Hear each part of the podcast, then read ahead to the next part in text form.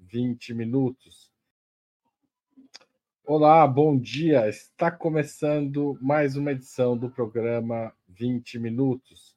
Eu sou Haroldo Serávulo Cereza, diretor de redação de Ópera Mundi. E hoje temos a honra de receber novamente o catarinense de Concórdia, Leonardo Boff, pseudônimo de Genésio Darcy Boff. Escritor, filósofo e professor universitário brasileiro, Boff é um expoente da teologia da libertação, conhecido internacionalmente por seu engajamento e por sua luta na defesa dos direitos dos mais pobres e dos excluídos professor emérito de Ética, Filosofia da Religião e Ecologia na Universidade do Estado do Rio de Janeiro, ele tem sido também um grande nome da luta ambientalista. E nós vamos conversar sobre muitas coisas. E eu tenho certeza que esse, essa conversa vai ser interessantíssima. A gente começa logo depois da vinheta. Fiquem conosco.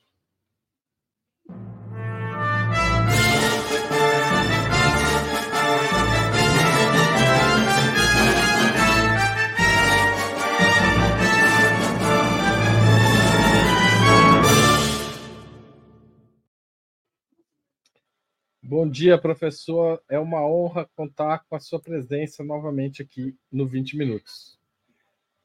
Bom dia, Haroldo. Para mim, uma alegria de estar no seu programa Ópera Mundi, que eu acompanho. Quero saudar também a Patrícia, mas, mais que tudo, quero eh, revelar aqui a minha explícita solidariedade ao Breno, que sendo perseguido, caluniado e que nunca desiste porque, com uma argumentação séria, mostra a distinção o que é sionismo como um Estado um, puramente de judeus e o que, que é antissemitismo, não tem nada que ver uma coisa com a outra.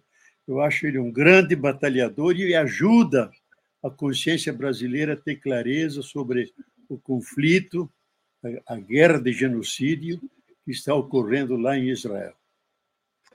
Obrigado, Leonardo, professor Leonardo. Em nome do Breno, agradeço a sua manifestação de solidariedade a ele.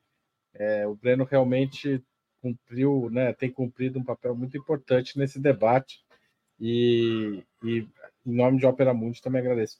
Professor, eu queria, nós vamos falar sobre Gaza ainda, mas eu queria é. começar falando de quase um ano de governo Lula, o governo Lula 3. O Brasil está mais aliviado? Como o senhor sentiu esse ano de 2023? Olha, Haroldo, eu acho que todos nós começamos a respirar de novo, porque a atmosfera daqueles quatro, quatro governos, daquele homem que eu sequer quero citar o nome dele, porque ele não merece ser citado, era uma atmosfera tóxica, perpassada por ódio, por perseguições da pessoa, por fake news, por uh, omissão do seu, do seu dever como presidente, deixando morrer milhares de pessoas. Então, essa página nós viramos, por isso respiramos, mas não totalmente, porque eu estou perplexo e, de certa maneira, até decepcionado pela lentidão com que a justiça está tratando o caso desse homem que governou e desgovernou nosso país, cometeu todo tipo de crime, até crimes contra a humanidade, e continua solto. Tentou um golpe de Estado frustrado e não está preso. Esse homem deve estar preso, porque ele está andando por aí, reforçando suas bases, e eu suspeito que ele e o seu grupo não desistiram de um golpe. Então, eu acho que, por amor à Constituição, à democracia brasileira, esse homem tem que ser afastado da vida pública. O seu lugar é cumprir a pena pelos crimes que ele cometeu. Você acha que o governo Lula podia ter feito mais nesse sentido? Bom, é uma questão da justiça. Então, lógico, ele respeita as várias instâncias, mas eu acho que ele devia, poderia ter feito mais pressão, sabe? No sentido de resgatar tudo aquilo que foi destruído e que ele está desempenhando grande parte do seu tempo no resgate daquilo que foi nas, nas políticas sociais, na educação, na saúde, e particularmente na perspectiva internacional, onde o Brasil tinha um nome, tinha uma grande representação, e ele recuperou isso e hoje é considerado uma das grandes lideranças mundiais. Mas eu acho que ele podia ter se empenhado mais para agilizar a justiça, para que ela cumpra a sua missão.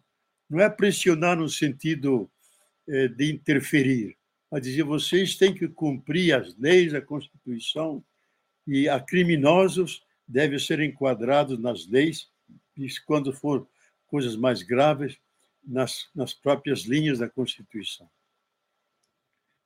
É, aí a imagem dele também não vou ter o nome, mas tá aí.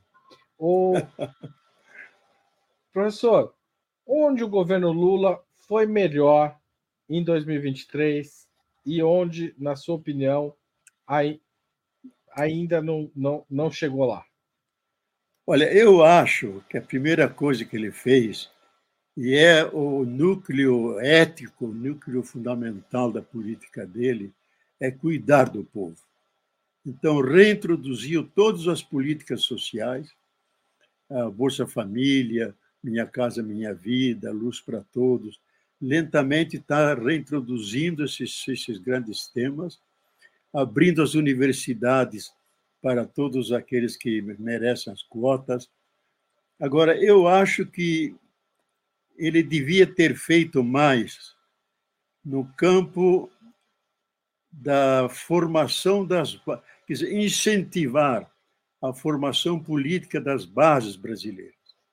Gilberto Carvalho, que foi o abraço direito dele, que está nessa secretaria da agricultura familiar, etc., está empenhadíssimo disso, junto a, a a defesa da produção de alimentos orgânicos, conscientizar as pessoas politicamente que o que estão fazendo não é simplesmente um dado ecológico, é uma decisão de governo para salvaguardar a vida, defender o povo.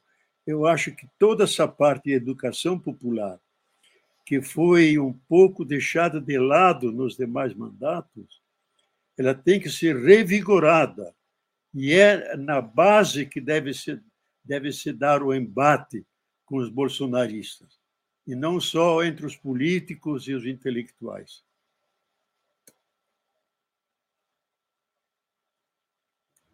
O...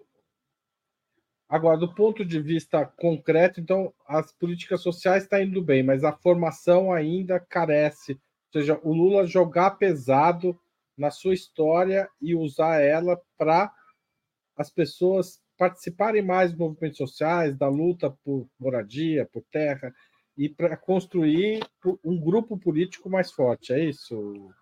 É, eu acho que esse é o grande desafio, porque é, a extrema-direita, o bolsonarismo, ele se, ele se, se infiltrou em toda a sociedade. Então, o, o, o embate tem que ser dado nas bases. Isso só é possível com uma educação crítica, que desmascare as, as falsidades deles, que apresente um projeto mais claro de Brasil, participativo, um Brasil de linha socialista, isto é, onde o social é o centro e não o capital, onde a vida seja a vida humana, com a sua dignidade, essa dignificação que ele sempre busca dar ao trabalhador, ao, aos pobres, não só o alimento, mas também um sentido de dignidade, de cidadania. Eu acho que é um projeto que ele devia é, envolver muito mais pessoas, especialmente aquilo que Cuba fez, que a própria Venezuela fez, envolvendo os universitários, que eles vão para as periferias, que vão para as favelas, que criem grupos de reflexão, se tornem eles militantes, criando militantes. Não basta ter só cidadãos críticos, cidadãos militantes que lutam por um tipo de sociedade diferente Esse Brasil que está aí nós não queremos, queremos um Brasil diferente, mais inclusivo, não só contra o, ne contra o, o neoliberalismo, contra o capitalismo, contra o capitalismo, que é a raiz de todos esses males. Então, essa consciência não entrou muito no povo. Então, é melhorar a situação. Não é só incluir, porque incluir dentro do sistema é conferir cidadania, que é diferente do que incluir. É, incluir cidadania significa ter a consciência de ser um, um agente de transformação, que tem um projeto de Brasil diferente, sabe escolher seus candidatos, apoia aqueles, se une a grupos para refletir e lutar juntos. Isso é um trabalho mais longo, mas indispensável. E eu acho que ele é insuficiente nesse país, muito insuficiente.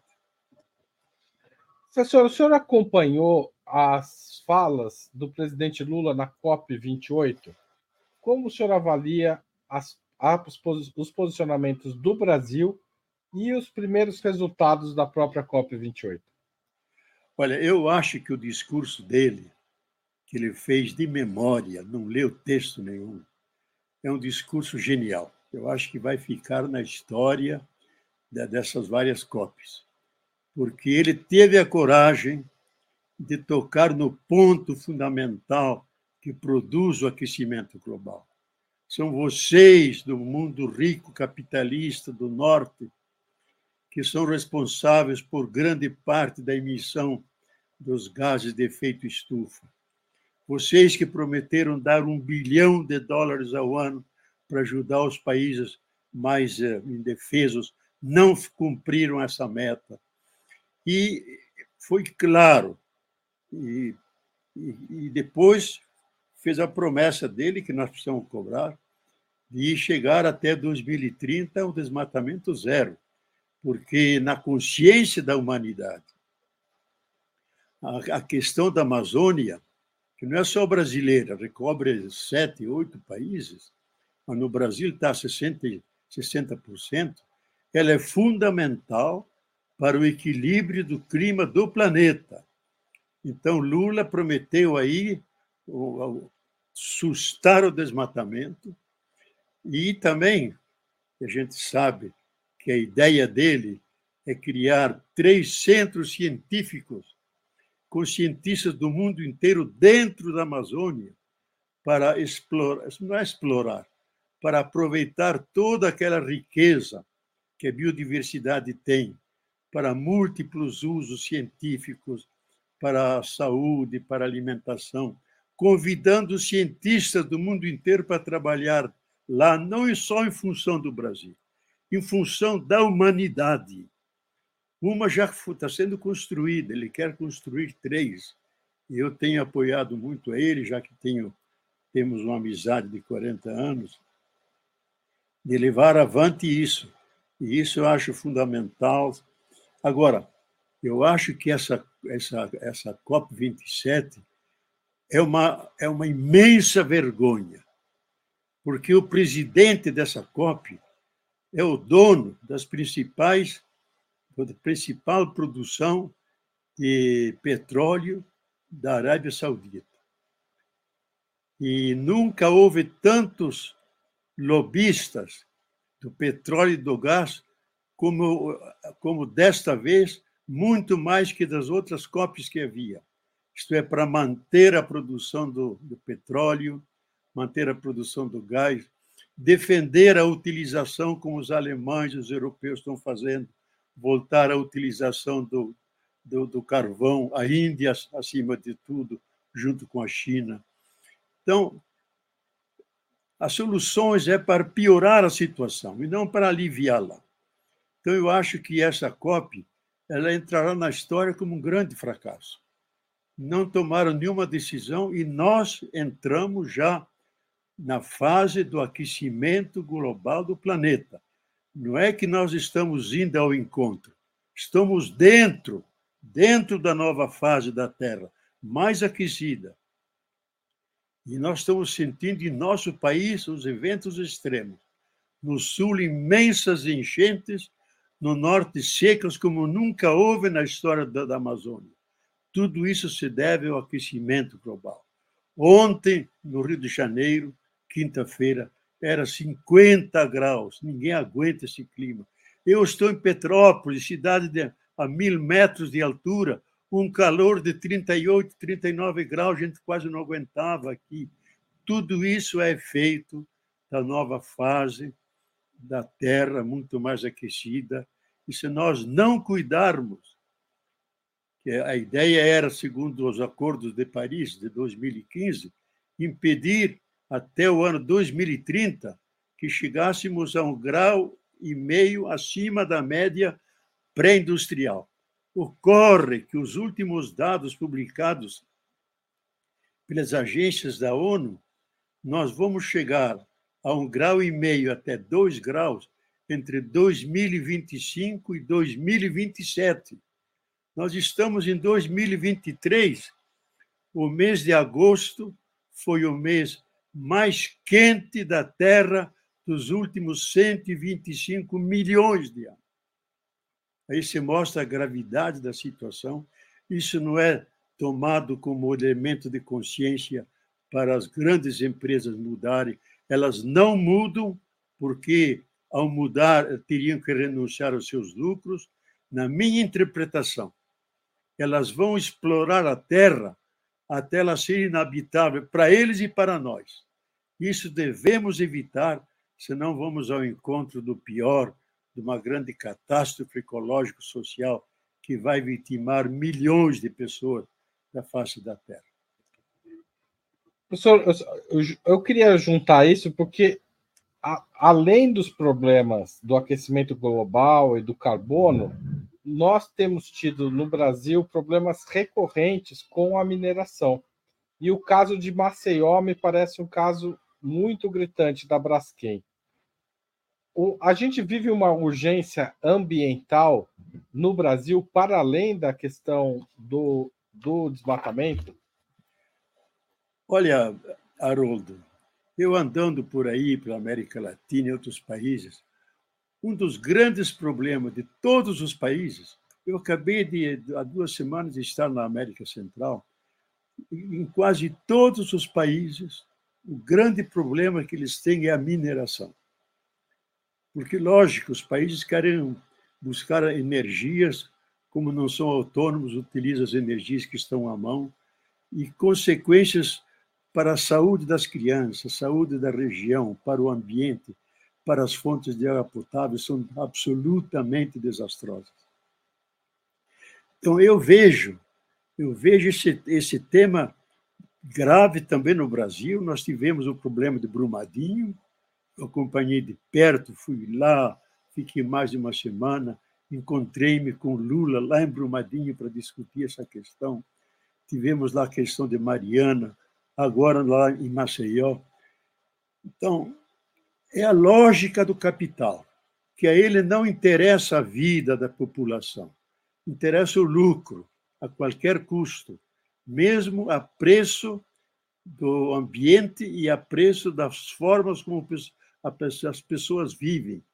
Essas serão é, vitimadas, milhares de pessoas que estão perdendo suas casas, não estão recebendo a adequada indenização para retomarem a vida, isso é a lógica do capital, por isso nós temos que capital que é mundializado e que cuja expressão pior é, é, o, é o neoliberalismo, que só reconhece um direito, o direito do mercado, não tem direitos humanos, direito à propriedade exclusiva do próprio corpo do mercado e os demais são são são evaporados. O pobre é pobre por culpa dele, porque perdeu na concorrência.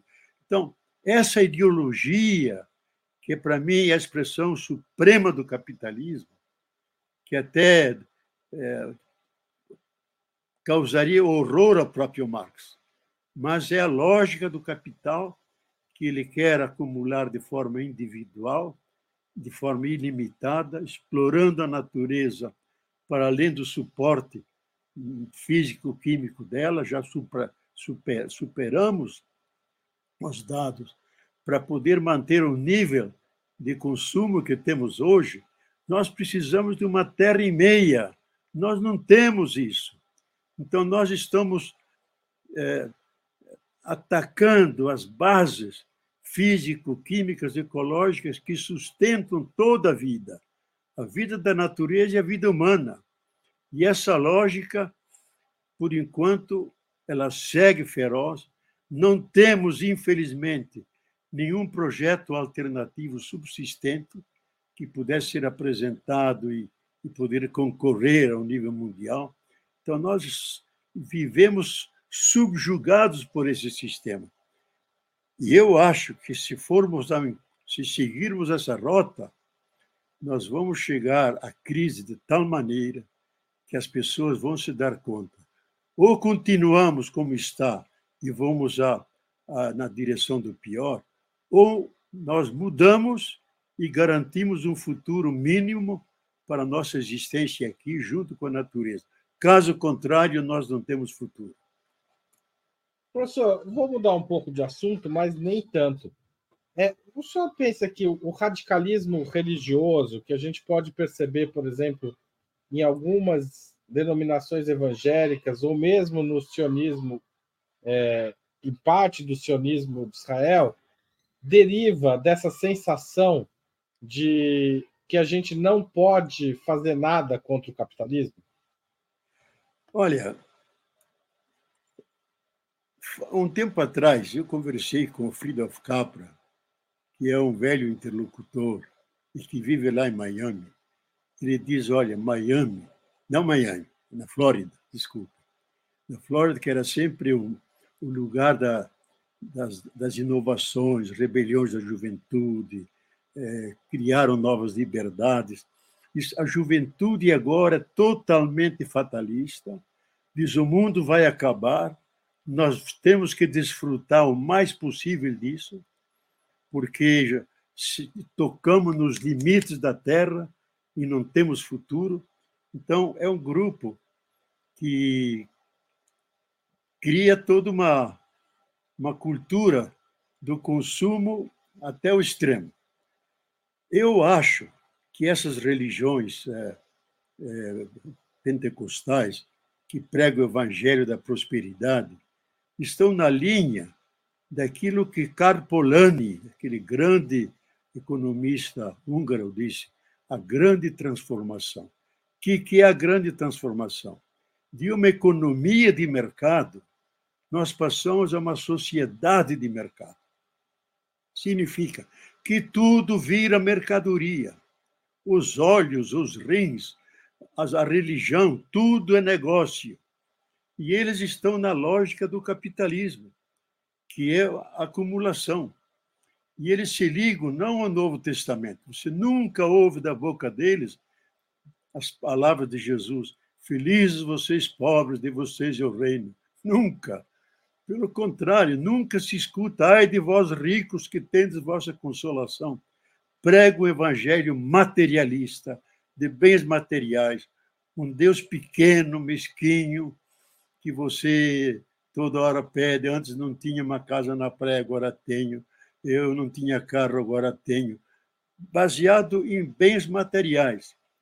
Eu acho que essa religião se adapta, e ela é hábil nesse sentido, aquelas populações que estão em extrema miséria. E aqui eu preciso reconhecer a, a função que elas têm. Porque esses últimos e olha que no Brasil são 30 milhões que passam necessidade, passam fome. Não são escutados por ninguém, nem pelo vereador, nem pelo prefeito, por ninguém.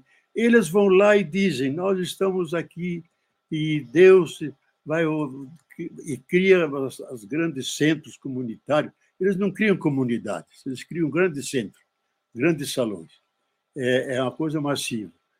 E dá a eles o sentido de dignidade. Ninguém nos escuta, mas Deus nos escuta e, e nos dá o necessário. E aí então surge uma espécie de fraternidade entre eles. Aquele que bebia já não bebe mais, aquele que batia na mulher já não, não bate. Há uma dimensão ética, e civilizatória, que nós não podemos perder. Isso não significa que aceitemos a mensagem básica dele, mas precisamos reconhecer uma função social que eles têm. Eles melhoram a vida dos últimos.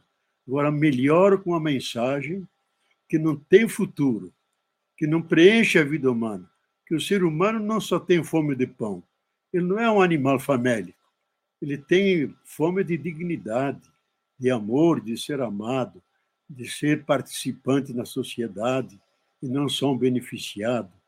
Então, eu acho que é um desafio para nós teólogos, nós cristãos, esse fenômeno das igrejas pentecostais que estão na América Latina toda, especialmente no Brasil, de convocar esses cristãos e dizer: olha, venham no seguimento de Jesus, que o seu seguimento prega o amor incondicional, a solidariedade, a compaixão, um ajudando o outro para que todos tenham vida e vida em abundância.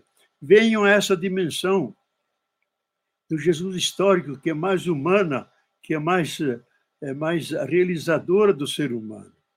E, e evitem, evitem todo o ódio, todos os fake news, todas as mentiras que vos pregam, e vivam o seguimento desse Jesus que foi um operário, um pobre como vocês, e que morreu fora da cidade para dizer que, que ninguém está excluído. Então, é um desafio para nós apresentar, a partir das fontes que eles usam, apresentar uma alternativa que seja mais humanística, que ajude a melhorar as relações sociais e não as perpetue enganando os fiéis e enriquecendo seus pastores à base do engano, da verdadeira superexploração da fé que eles têm. É, professor, eu vou fazer uma pausa aqui e chamar as pessoas a colaborarem com o jornalismo de Ópera Mundo. Como vocês sabem, é muito importante para a gente o apoio de quem assiste os nossos programas né, no YouTube ou ouvem no podcast ou enfim, como o programa chega até vocês. Então, é, e também de quem lê o nosso site www.operamundi.com.br. Então, se você quiser nos apoiar, tem a assinatura solidária nesse endereço www.operamundi.com.br/apoio. Você pode se tornar membro pagante do nosso canal no YouTube. É só clicar em Seja Membro aqui na tela, se você estiver assistindo abaixo da gente, é, no YouTube, esse programa. Você também pode mandar um super chat e um super sticker durante a transmissão, ou um valeu demais se estiver assistindo o programa depois que ele foi ao ar. E finalmente você tem o Pix, apoia.operamundi.com.br. O jornalismo de Ópera Mundi depende essencialmente desse apoio. A maior parte das nossas receitas vem daí e é com essas receitas que a gente faz e quer ampliar a nossa produção de combate e de luta por justiça social e democracia. Então, se você concorda com isso, participe do nosso financiamento e, se puder, também de outros veículos independentes. Professor. Eu quero é... apoiar, quero apoiar esse seu pedido. Eu sou testemunho, acompanho a Ópera Mundo se vocês quiserem ver notícias verdadeiras, fora dos jornalões que nos enganam continuamente e nos escondem a realidade, na Ópera Mundi você tem as notícias, tem os debates, os melhores intelectuais são aí convidados que ajudam a entender o mundo. Então, olha, apoie a Opera Mundi, porque é uma fonte de informação, de consciência crítica, e eu mesmo acompanho continuamente e gosto demais da forma como o, o Breno, Breno Altman dirige seus debates e a coragem que ele tem de enfrentar todos os problemas, sempre em função de uma democracia, de uma inclusão, de uma gestação de um país muito mais é, integrador e muito mais é, fraterno e muito mais justo. Obrigado novamente, professor. É uma honra ouvir essas palavras para a gente. Professor, eu queria entrar no tema de Israel. A gente está vivendo, nesse, viveu, está vivendo em 2023 uma guerra contra uma população inteira na região de Gaza. Como o senhor viu esse conflito é, é, acontecer e, e qual, qual, é o, qual é a grande questão que o senhor vê por trás disso? Como que a gente pode sair dessa situação? Olha, Haroldo, eu acho que essa é uma questão extremamente complicada, porque o único poder no mundo que podia intervir e sustar o braço assassino de Benjamin Netanyahu seriam os Estados Unidos. Ocorre que Biden, Joe Biden apoia esse processo, legitima a agressão. Então, nós estamos perdidos. E é uma vergonha para a humanidade. Se nós medirmos o nível de solidariedade, de indignação contra a morte de milhares de crianças, de mães, de civis, por causa das bombas que caem sem cessar dia e noite sobre a faixa de Gaza, se nós compararmos esses dados com a humanidade, nós vivemos no mundo da barbárie. Estamos fora da civilização.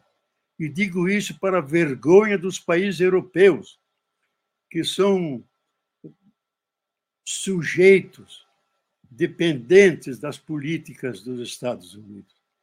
E eles que foram os que elaboraram a consciência dos direitos, foram os países cristianizados, que, aliás, mal cristianizados, porque eles que geraram o colonialismo, as principais guerras do mundo, que mataram mais de 200 milhões de pessoas, eles estão apoiando isso.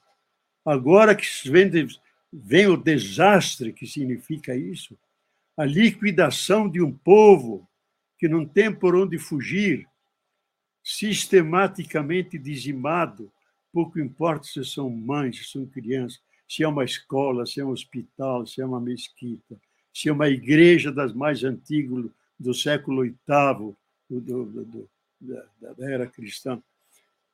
Se nós olharmos eh, tudo isso, nós percebemos que no dia claro, à vista do mundo inteiro, está se, está se gestando crimes contra a humanidade, um verdadeiro genocídio de um povo. Isso nós devemos denunciar. Nos sentimos impotentes de como de como intervir nisso. Talvez a forma mais correta foi aquilo que o governo fez, repatriar todos os brasileiros que podia, e aquilo que o movimento do Sem Terra, o MST, ainda anteontem, no, no, no avião brasileiro que foi para Cairo para trazer brasileiro, mandou dezenas de toneladas de alimentos para chegarem a Gaza. Então, são os gestos mínimos de solidariedade. Agora, eu vejo como uma perversidade. Esse homem, Netanyahu, é um criminoso, é um homem de extrema direita, sem coração. Porque se ele tivesse um pouquinho de coração, ele ia se comover diante daquelas mães que abraçam seus filhos mortos, os beijam, beijam seus maridos caídos e mortos, e nada acontece, continuam as bombas, que com grande dificuldade permitiram um pequeno armistício para que fosse introduzida alguma alimentação para ele, mas voltaram com muito mais violência. Então, eu acho que é uma vergonha para a humanidade, é um símbolo de que nós, seres humanos, não somos suficientemente humanos. E, pelo menos, fazer como o Bruno, o, o Breno Altman faz. Não desistir na crítica. Mostrar que esse sionismo, que quer um Estado só de judeus, colonialista, e se diz democrático, não pode ser democrático, porque a democracia é para todos. E se não for para todos, não é democracia. Netanyahu e seus seguidores do Likud, do, do sionismo, querem Israel só para judeus, coisa que Einstein não quis, que Freud se opôs e que a todos os bem pensantes da época, lá antes de 48, disseram não façam nessa terra da Palestina, que é uma terra de conflito. Estavam pensando criar um Estado na Patagônia ou criar um Estado na, na, no Congo, mas não em Israel. Agora, os sionistas não. Fazem apelo é, infundado de que a terra foi entregue a Deus por eles e eles criam, então, um verdadeiro uma animosidade, uma campanha de um Estado só, só judeu. Então, o sionismo é uma ideologia colonialista e que não convive com os demais, nem com árabes, nem com cristãos, nem com ortodoxos. E precisamos dizer, precisamos dizer, há mais de um milhão de árabes lá na Palestina. Eles não têm nenhum direito. É pessoa de terceira categoria. Não tem direito, não tem aposentadoria, não tem nenhum direito jurídico salvaguardados, são tolerados apenas lá. Então, isso não é democracia. Isso é um Estado colonial que ocupa a Cisjordânia, invade as casas, expulsa as pessoas, que as gerações que estão lá dentro. Velhinha que mal e mal pode andar é tirada de casa e tem que deixar tudo para trás e sair, eles vêm e ocupam. Isso é um crime, é um crime, é a neocolonização. Nós não podemos tolerar isso. Então, eu acho que estamos diante de uma uma tragédia humana, sentindo-nos impotentes, mas eles vão enfrentar a história, porque há crimes contra a humanidade. Se usaram armas, aquele fogo que queima, que transforma as pessoas em esqueletos, queima tudo, foram usadas lá. Tantas bombas que equivalem à bomba de Hiroshima e Nagasaki.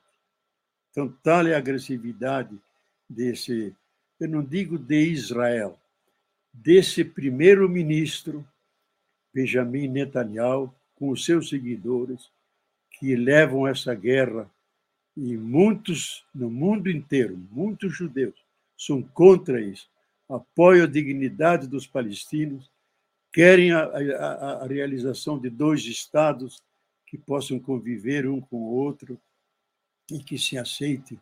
Então, é um sonho, mas nós precisamos elaborar um sonho, porque, caso contrário, nós vamos assistir a uma, um verdadeiro genocídio, exterminação de um povo que não tem para onde fugir, que talvez sejam apenas jogados no deserto do Sinai, onde não, não tem nada, nenhuma árvore, nem água, e tinham que praticamente sobreviver da benevolência da caridade mundial.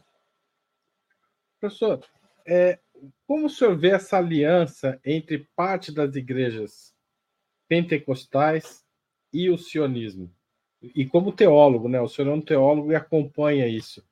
Como o senhor vê essa argumentação e como combater esse tipo de aliança que tem se mostrado tão destrutiva?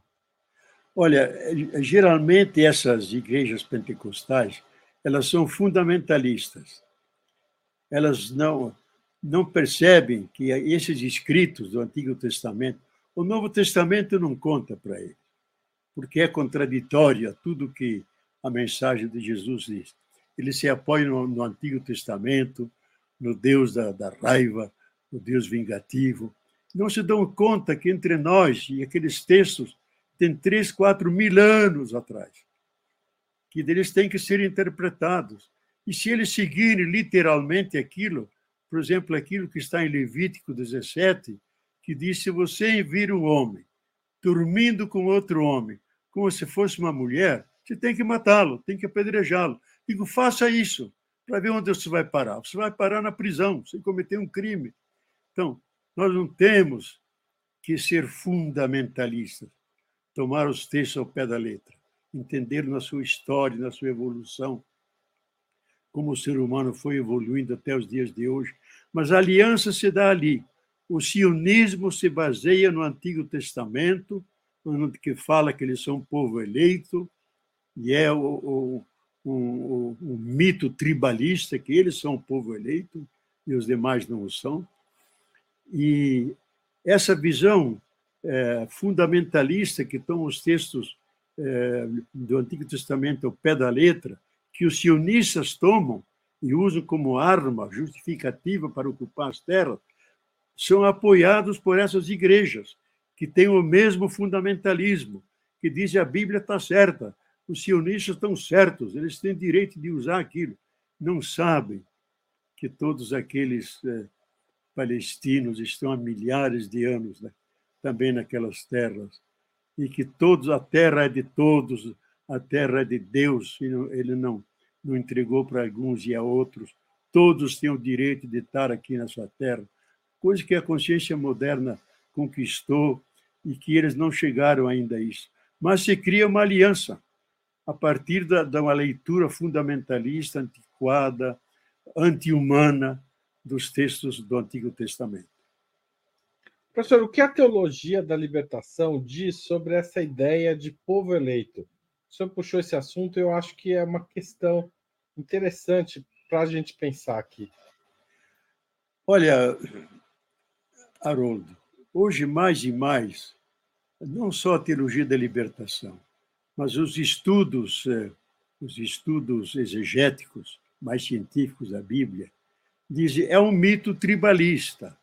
Cada povo se imagina o povo escolhido, como os Estados Unidos hoje, eles têm o famoso destino manifesto, que eles são o novo povo de Deus, aquele povo que vai levar ao mundo uh, os direitos humanos, na compreensão burguesa deles, que vai levar o individualismo, o direito do indivíduo, sem pensar no outro, que vai levar a democracia, democracia burguesa só de alguns, eles se julgam o novo povo de Deus enviado aqui para pregar e impor no mundo inteiro isso.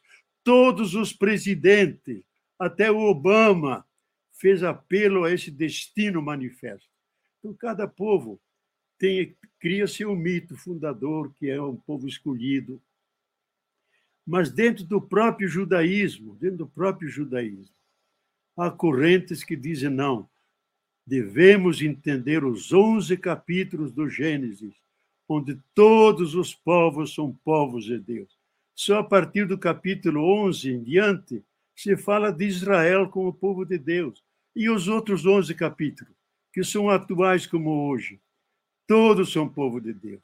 E um dos grandes sábios, rabinos, vindo da Ucrânia, é, é, é um conto que sempre se cita nesse contexto, que quando o Mar Vermelho se abriu e os judeus atravessaram e se salvaram, Deus olhou para trás e viu que vinham também os egípcios e estavam se afogando. E Deus disse: Esses também são meus filhos, esses também são meus filhos. E fez parar as águas e eles puderam voltar para o Egito. Então você vê como é diferente. Há textos em Oséias e outros profetas que dizem: Os de Nínive também são meus filhos. Então, nós devemos desmontar esse mito tribalista que funda a exclusão dos outros. Deus não exclui ninguém.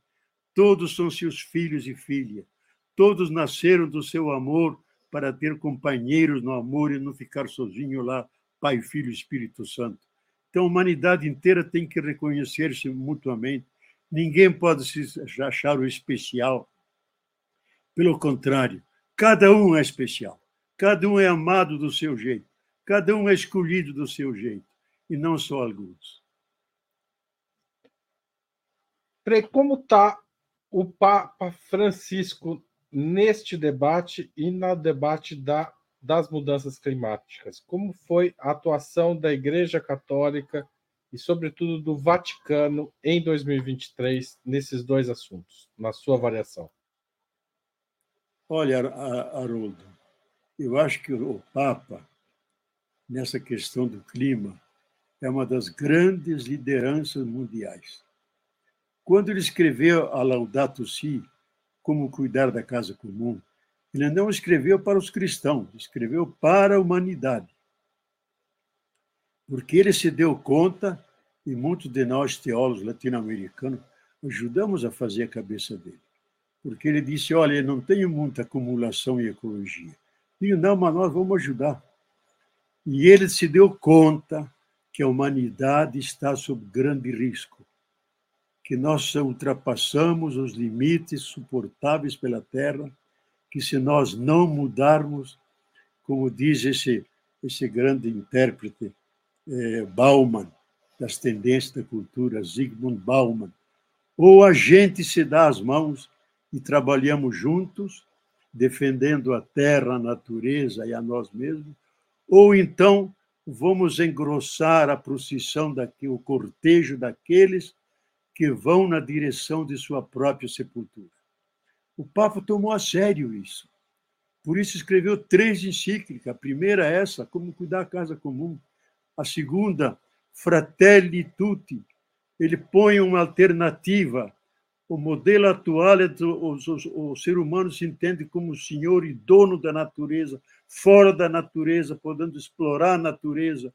E diz: esse projeto criou coisas boas, criou antibiótico, melhorou nossa vida, mas simultaneamente criou armas químicas, biológicas, nucleares, que podem nos, nos destruir por várias formas diferentes.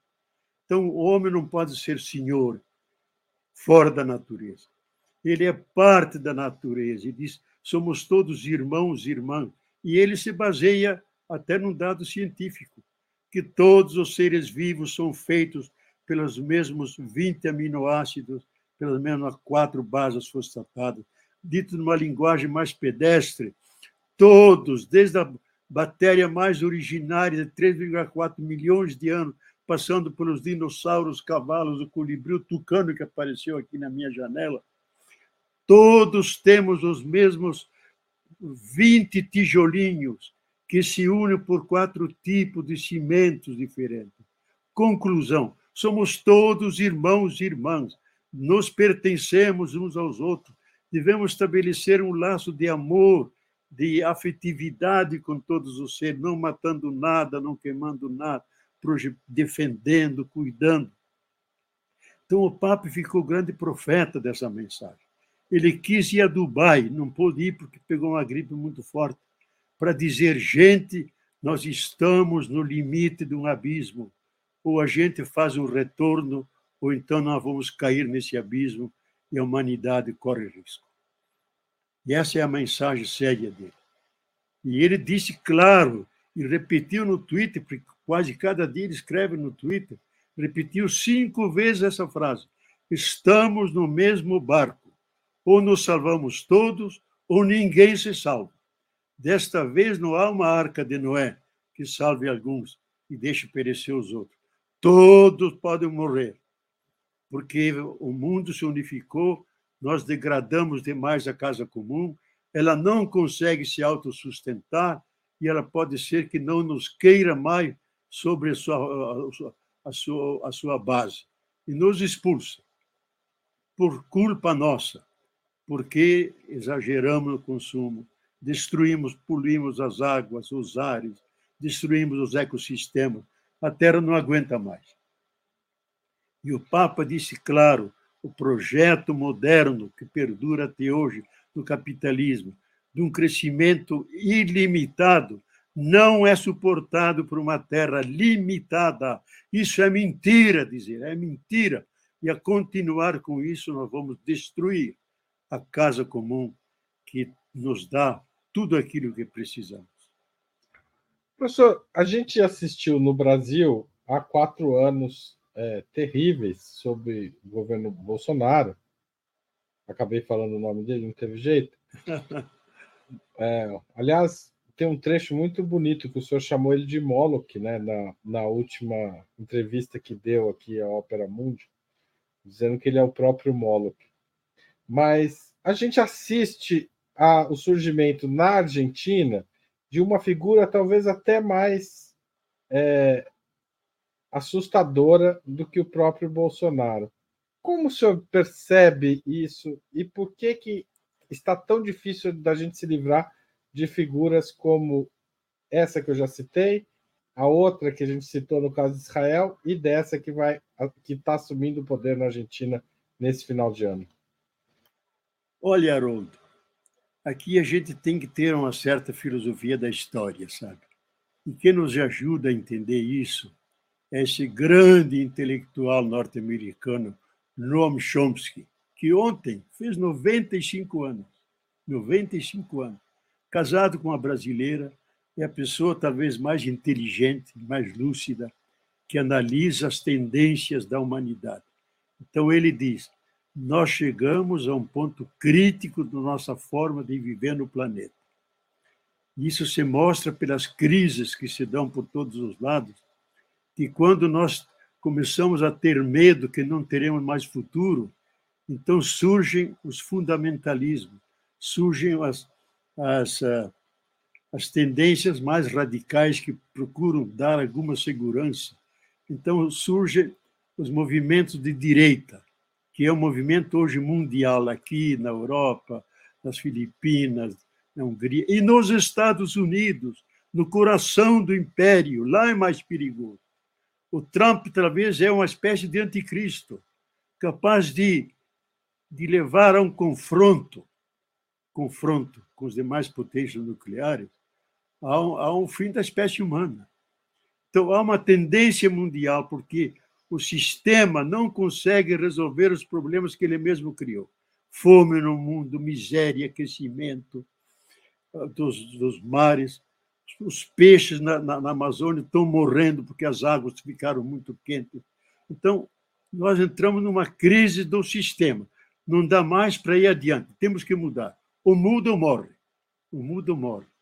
Agora, a pergunta é: está surgindo na consciência das pessoas, até no inconsciente, com uma espécie de medo, e quer se agarrar a sistemas que dão segurança.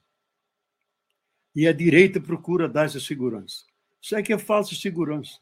Em vez de conscientizar as pessoas a esses riscos, diminuir o nosso consumo, cuidar mais da natureza, das águas, das plantas, mudarmos de fato da forma de consumo, na forma de produzir, porque a forma de produzir é altamente destrutiva. Injustiça contra as pessoas, injustiça contra a natureza, isso é a essência do capitalismo. Então, ou a gente muda, e eu acho que o ascenso da direita é, mostra a crise do sistema. Ele não funciona mais. E eles querem, usando a violência, a mentira, todos os meios possíveis, prolongar a agonia desse sistema. E é aí que nós precisamos prestar atenção e poder apresentar alternativas viáveis, aquilo que dizia Paulo Freire, o esperançar. Esperançar não é ter esperança cruzando os braços e vamos esperar o que vai acontecer. Esperançar é criar os meios para que o nosso sonho, a nossa esperança se realize de fato. E melhora do nosso salário, melhora da nossa vida, melhora da nossa água, melhora do nosso ar. Se não podemos mudar o mundo, podemos mudar parcialmente do mundo que se torna mais habitável para nós e que é uma semente para um novo recomeço da humanidade. Então, eu acho que a gente está no limite do sistema que não consegue mais levar. Ele encostou na parede e ele procura se preservar da maneira possível, usando a violência simbólica, caluniando, mentindo, e a violência física que a gente viu lá em São Paulo, onde a polícia bate nos cidadãos que estão protestando contra a privatização da água. Porque depois da água só vai faltar o ar mesmo, né, para privatizar. Né? É, daqui a pouco vão pagar uma taxa de respiração, sabe? Hoje você respirou demais, vai ter que pagar um pouco mais.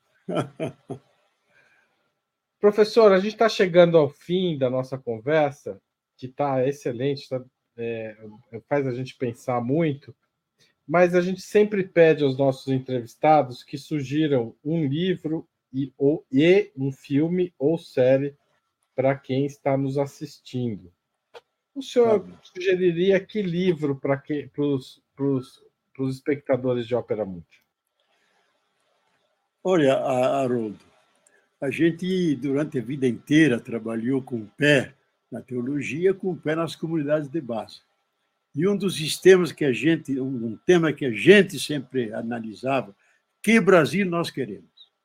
Então, eu reuni muitos materiais, li os, os principais autores, discuti com o povo e escrevi esse livro, Concluir a Refundação ou Prolongar a Dependência, Brasil.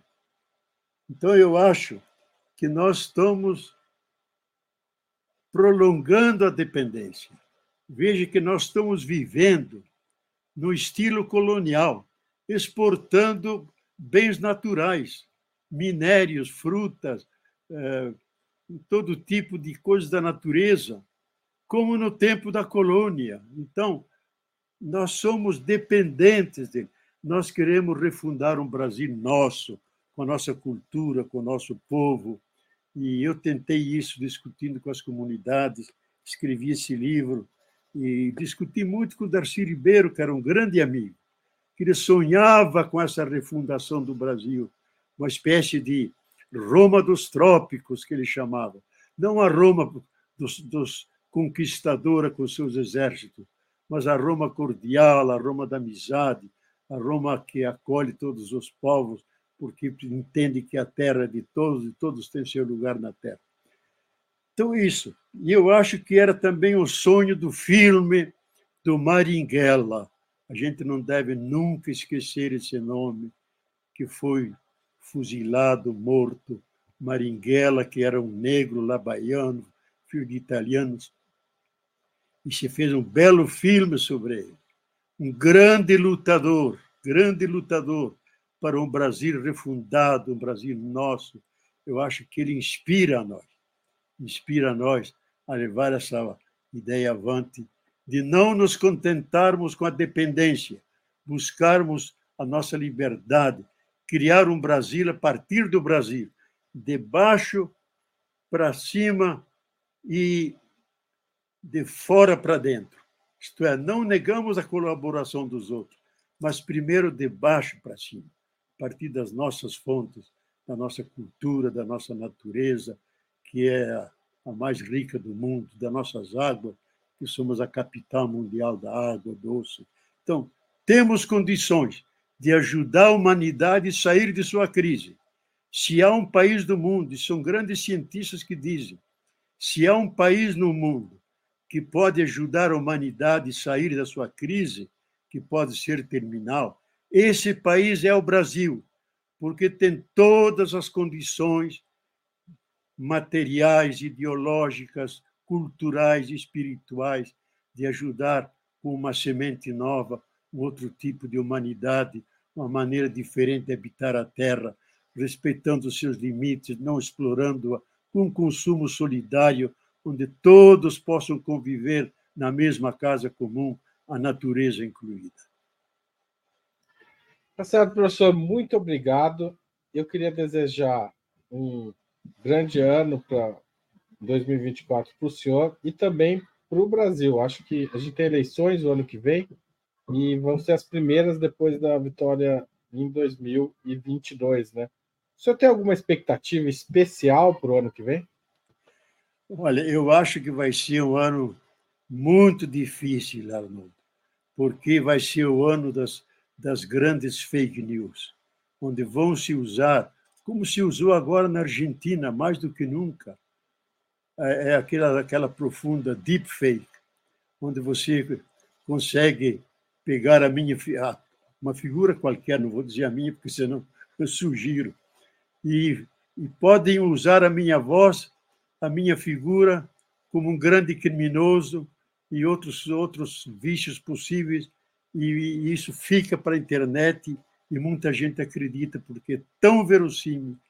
Isso vai ser a grande batalha, batalha pela verdade. Por isso eu acho mais do que nunca assim na rua conversar olho a olho, não confiar nessas nessas mentiras, nessas imagens que vão ser usadas com as com a inteligência artificial mais do que nunca. Vai ser uma campanha totalmente diferente. Mas eu acredito na força da verdade, porque a mentira ela tem pernas curtas e a gente precisa olhar de olho a olho, conversar de rosto a rosto, porque aí aparece a verdade. E quem está mentindo se retrai. Então vai ser uma, eu acho que uma campanha singular, nova, de certa maneira, nos seus métodos, que nós temos que enfrentá-la. Não tanto pelo mundo virtual, também por aí, mas mais na rua, conversando com as pessoas rosto a rosto, argumento com argumento, porque assim nós podemos convencer. E aí eu acho, sim, eh, ganhar uma eleição para dar continuidade àquilo que está sendo levado avante pelo governo de Luiz Inácio Lula da Silva. Tá certo. Muito obrigado por mais essa entrevista. Obrigado a você que assistiu, compartilhou, espalhou essa conversa e até mais. Valeu. Tchau. Dê um grande abraço ao Breno, viu? Eu continuo apoio incondicional a ele. Tá certo. Valeu. Um abraço a você e também a Patrícia que acompanhou. Que tchau. cuidou aqui da nossa transmissão. Obrigado, Patrícia. Tchau, tchau, Obrigado. gente. Tudo de bom. Tchau.